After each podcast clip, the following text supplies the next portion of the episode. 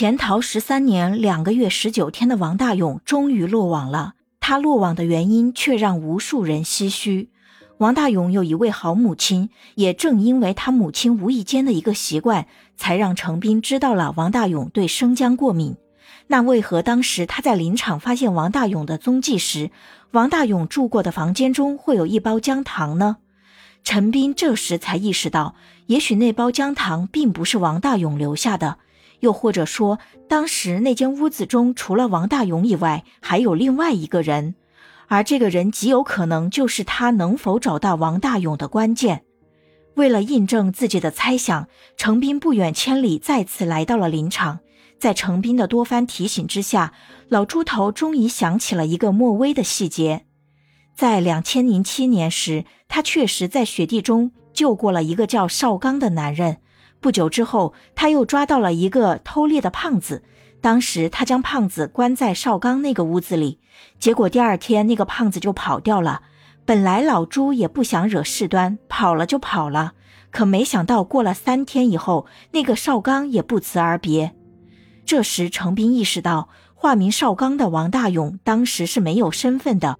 如果他想走，必须要有一个人带着他，而这个人极有可能就是被他放走的胖子。可他们究竟能去哪里呢？就在程斌疑惑之时，老朱拿出了当时胖子留下的背包。程斌成功在包中找到了一张快递单，这张单号上的寄件人叫安子，收件人是一个叫黄丽萍的女人。很快，程斌就顺着单号找到了黄丽萍的住所。可这黄丽萍早在一年前就已经被人接走了。程斌本以为这次是白跑了，就在他打算离开之时，却有了意外的发现：有人一直在给黄丽萍寄快递，而寄件人就在川西景阳。程斌又从千里之外来到了景阳，他本来想从寄件人着手调查，但快递的监控只能保留七天，根本查不到寄件人长什么样。难道近在咫尺的线索又要断了吗？程斌留意到了墙上的招聘广告。于是他很快变成了一名可以随意穿梭在各个小区的快递员。皇天不负有心人，很快这个寄件人终于出现了。按照程斌的猜想，这个人大概就是王大勇。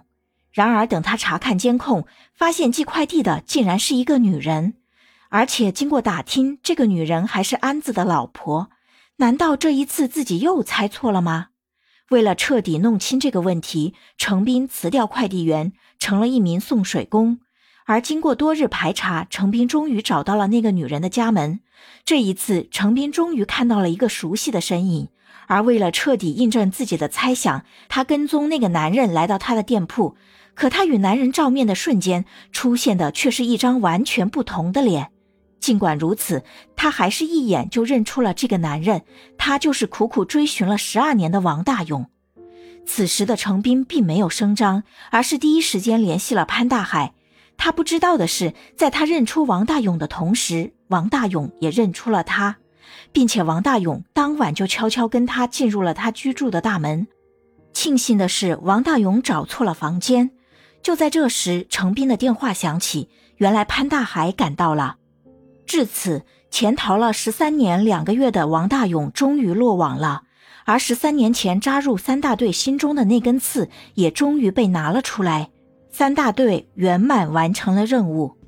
或许我们这个世界并不完美，可就是这个并不完美的世界，我们都可以不是程兵，但我们绝不能少了程兵。